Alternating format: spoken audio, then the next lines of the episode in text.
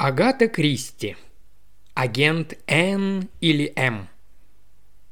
Глава первая. В передней Томми Бересфорд разделся, аккуратно не спеша водрузил пальто на вешалку и все так же неторопливо повесил шляпу на соседний крючок. Потом расправил плечи, изобразил на лице бодрую улыбку и вошел в гостиную, где жена его вязала шерстяной подшлемник цвета хаки. Стояла весна, 1940 года. Миссис Бересфорд взглянула на мужа, и спицы еще быстрее замелькали у нее в руках. Помолчав с минуту, она спросила, «Что нового в газетах?» «Блицкрик надвигается», — ответил Томми. «Дела во Франции плохи». «Да, что и говорить, не весело», — подтвердила Таппинс. Они опять помолчали, затем Томми поинтересовался. «Ну, что же ты ни о чем не спрашиваешь? Кому сейчас нужна эта тактичность?» «Верно», — согласилась Таппинс. «Излишняя тактичность раздражает. Но ведь ты разозлишься еще больше, если я начну задавать вопросы. Да и зачем? У тебя и так все на лице написано. Ну ладно, выкладывай. Ничего не вышло?» «Ничего. Я никому не нужен. Честное слово, Таппинс, когда 46-летнему мужчине дают понять, что из него песок сыплется, это уж слишком. Армия, флот, авиация, Министерство иностранных дел – всюду одно и то же. Вы слишком стары. Может, позднее вы нам понадобитесь?» «Со мной та же история», – вздохнула Таппинс. «Вы хотите быть сестрой милосердия? В вашем возрасте нет, благодарим вас. На другую работу тоже нет. Они предпочтут мне любую сопливую девчонку, которая и ранта в глаза не видела, и даже бинт стерилизовать не умеет. А ведь я же три года провела на фронте. Была и сиделкой, и операционной сестрой, и водила грузовик, и даже генеральскую машину, и, смею утверждать, всюду неплохо справлялась. А теперь я, оказывается, всего-навсего пожилая надоеда, которая не желает тихо сидеть дома и вязать. «Хорошо, хоть Дебора в пределе», – попытался Томми утешить жену. «Да, у нее все в порядке», – согласилась мать Деборы. «Уверена, что она справляется, и все-таки кажется Томми, что я бы ей ни в чем не уступила». «Они, пожалуй, другого мнения», – усмехнулся Томми. «Дети иногда бывают просто невыносимы», – вздохнула Таппинс, «особенно когда стараются быть чуткими». «Терпеть не могу, когда Дерек делает мне скидку на возраст», – проворчал Томми. Всем своим видом он словно говорит «бедный старый папа». Сердито фыркнув, Таппин стряхнула темноволосой головой, и клубок шерсти скатился с ее колен на пол. «Выходит, мы ни на что больше не годны, да? А может, нам просто вбивают это в голову? Впрочем, мне самой подчас кажется, что мы вообще никогда ни на что не годились». «Похоже», – отозвался Томми. Допустим, но ведь было же время, когда мы считали, что делаем важное дело. Теперь я начинаю подозревать, что все это нам просто приснилось. Да было ли это на самом деле, Томми? Правда ли, что однажды немецкие шпионы трахнули тебя по голове и похитили? Правда ли, что однажды мы с тобой выследили опасного преступника, задержали его и завладели важнейшими секретными документами?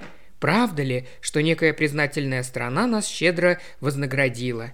Да, нас, тебя и меня, тех самых Бересфордов, которыми все пренебрегают, которые никому больше не нужны.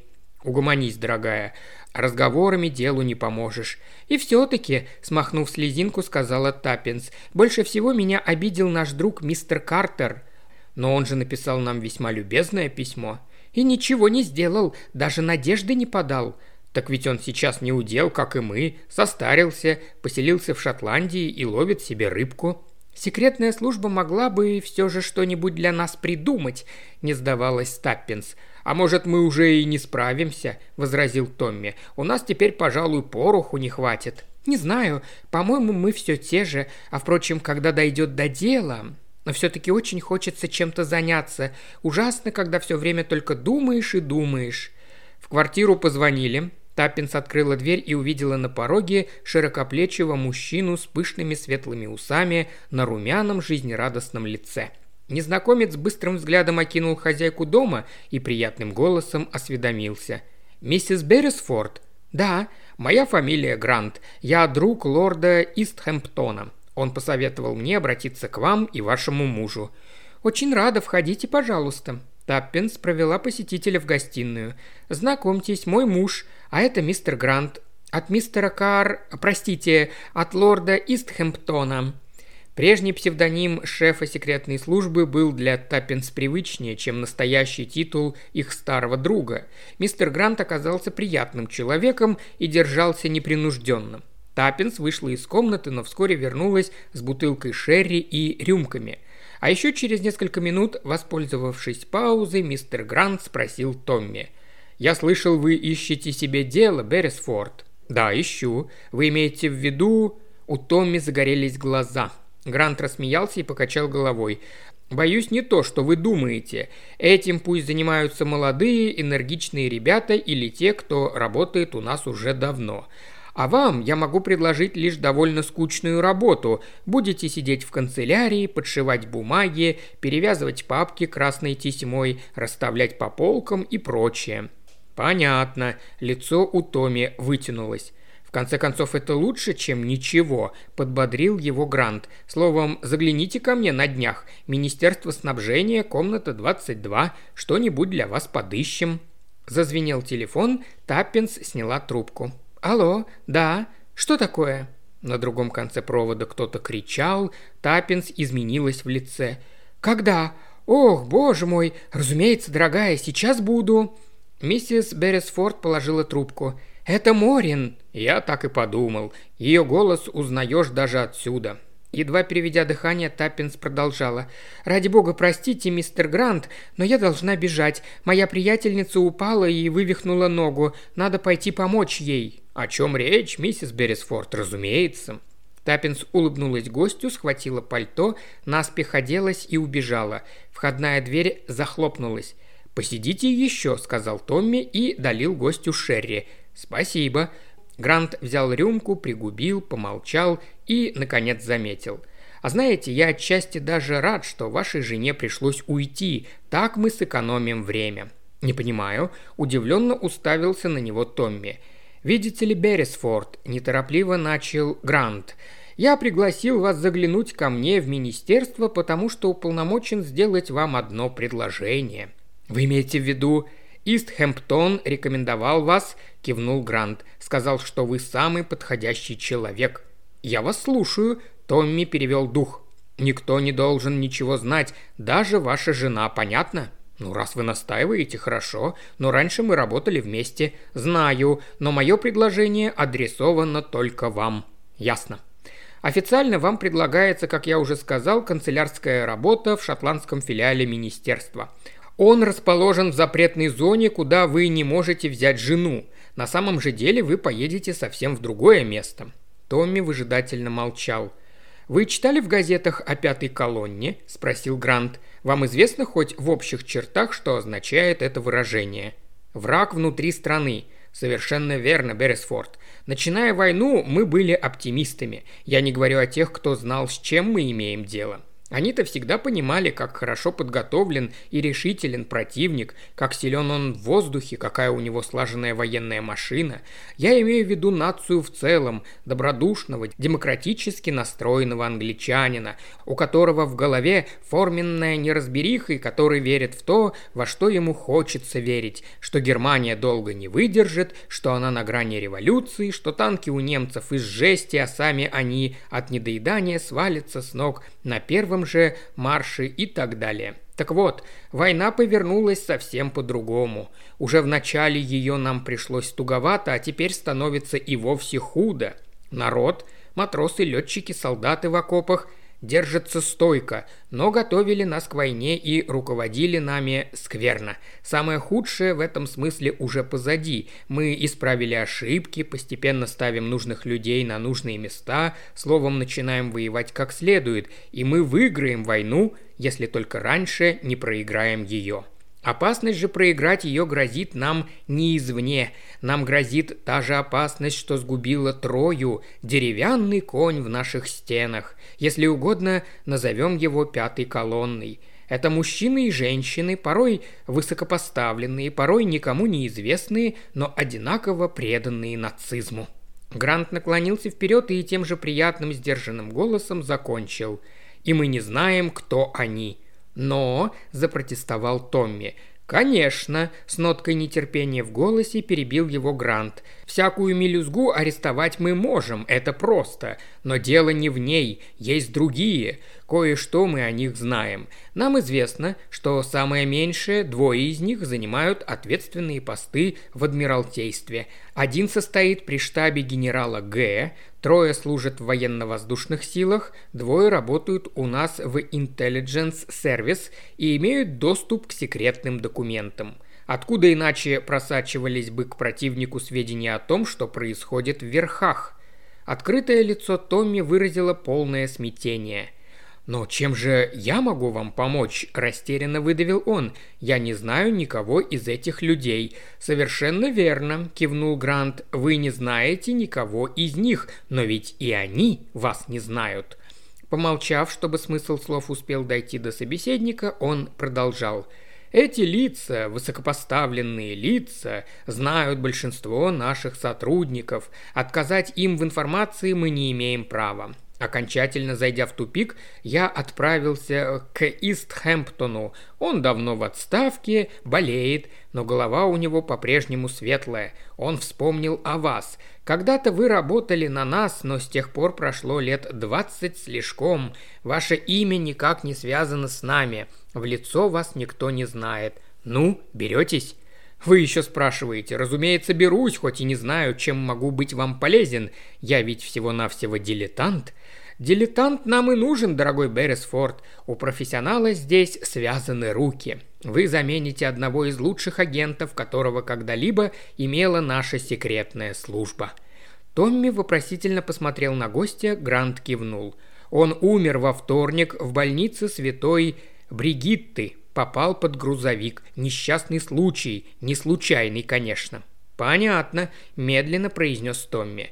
Поэтому у нас есть основания предполагать, невозмутимо продолжал Грант, что Фаркуар кое-что пронюхал, напал, наконец, на какой-то след. Но какие сведения он добыл, об этом мы, к несчастью, почти ничего не знаем.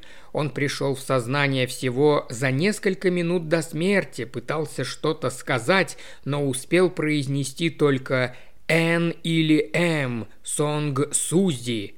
«Не слишком вразумительно», – вздохнул Томми. «Но все-таки вразумительнее, чем вам кажется», – улыбнулся Грант. Об Н и М мы уже слышали раньше. Это два наиболее опасных и осведомленных немецких шпиона. Их задача – создавать в чужой стране пятую колонну и быть связанными между нею и Германией. Нам известно, что Н – мужчина, а М – женщина. Кроме этого, мы знаем лишь, что они важные эмиссары Гитлера. В одной шифровке, перехваченной нами перед началом войны, встретилась такая фраза «Для Англии предлагаю Н и М полномочия неограниченные».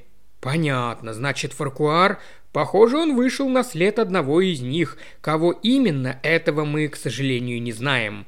Сонг Сузи звучит, конечно, несколько странно, но, во-первых, у бедняги Фаркуара было далеко не блестящее французское произношение, во-вторых, в кармане у него нашли обратный билет до Лихэмптона. Это курортный городок на южном побережье. Куча гостиниц и пансионов, в том числе один, который называется Сан-Суси. «Сонг-Сузи Сан-Суси», — повторил Томми. «Понимаю». «Что именно?» – поинтересовался Грант. «Вы хотите, – пояснил Томми, – чтобы я поехал туда и... Ну, как бы получше это выразиться, поразнюхал, что к чему, совершенно верно». Томми вздохнул и расправил плечи. «Попробую. Только я ведь не из сообразительных. Мне говорили, что когда-то вы справлялись и неплохо». «Чистая удача», – поспешно вставил Томми. «Что ж, на нее мы и рассчитываем». «А что такое Сансуси?» – осведомился Томми. «Ничего особенного. Пансион как пансион», – пожал плечами Грант. «Там таких много. Пожилые дамы, отставные полковники, безупречные старые девы, несколько иностранцев. Словом, публика самая разная. И среди нее Н или М – не обязательно, возможно, лицо, связанное с ними, но вполне вероятно Н или М собственной персоной. Пансион на морском курорте, неприметнее места и не придумаешь. И вы не имеете представления, кого я должен искать, мужчину или женщину? Грант покачал головой. «Ну что ж, попытаюсь», — сказал Томми. «Желаю удачи, Бересфорд. А теперь перейдем к деталям». Через полчаса, когда запыхавшаяся Таппенс, сгорая от любопытства, вбежала в комнату, Томми был уже один. Он сидел в кресле и со скептическим видом что-то насвистывал.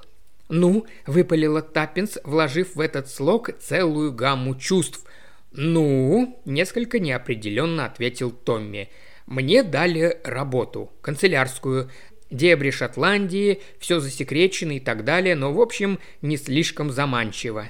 И мы оба или только ты? К сожалению, только я.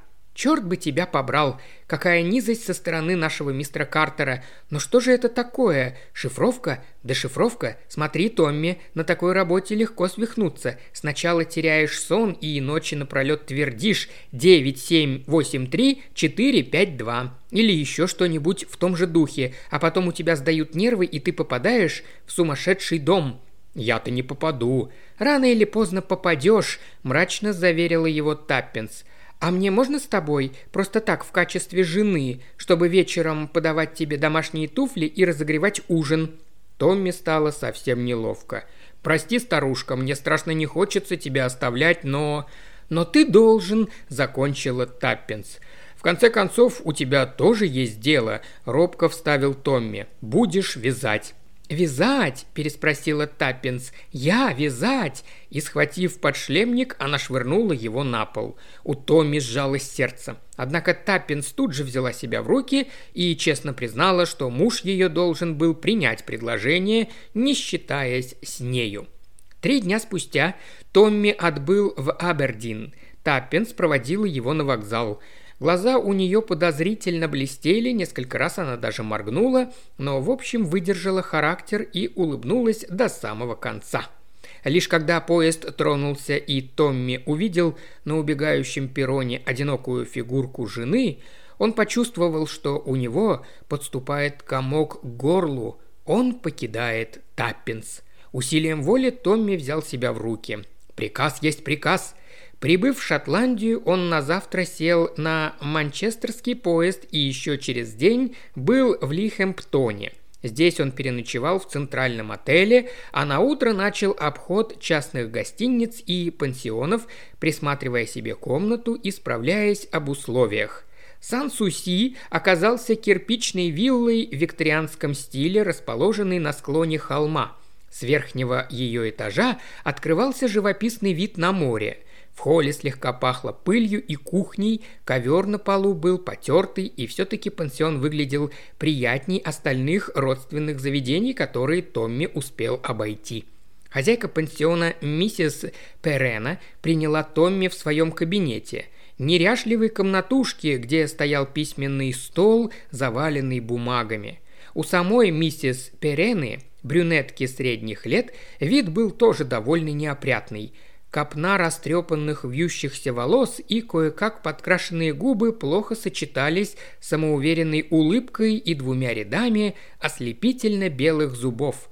Томми сослался на свою престарелую кузину мисс Медоуз. Года два тому назад она останавливалась в Сансуси.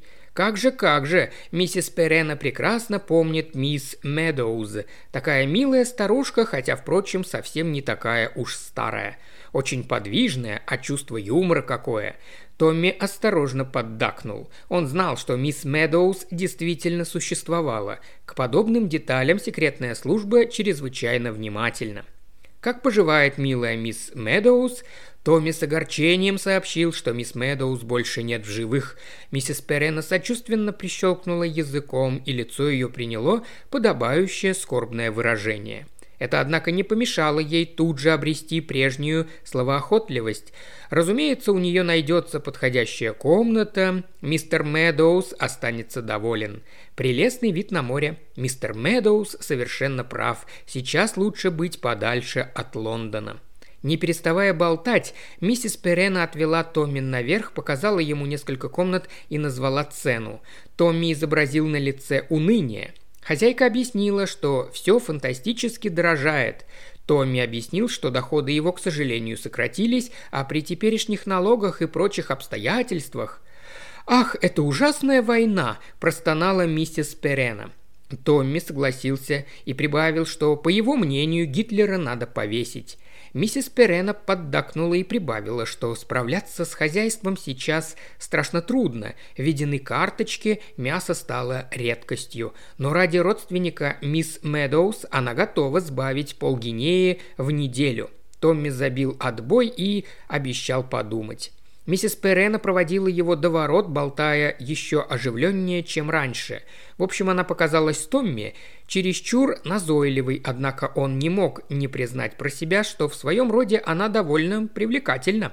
Интересно, кто она по национальности? Не чистокровная англичанка, это уж точно. Фамилия у нее не то испанская, не то португальская. Впрочем, это указывает лишь на национальность мужа. Возможно, она ирландка, хотя и говорит без акцента.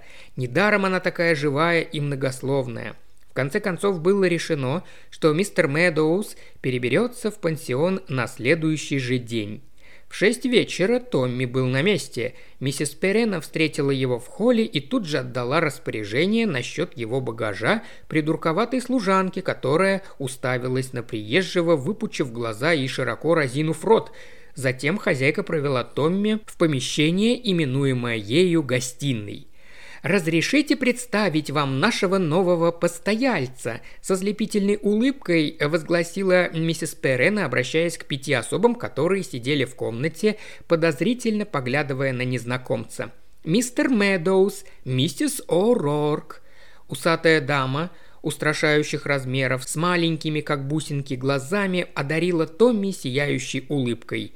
«Майор Блетчли», Майор Блетчли смерил Томми взглядом и слегка наклонил голову.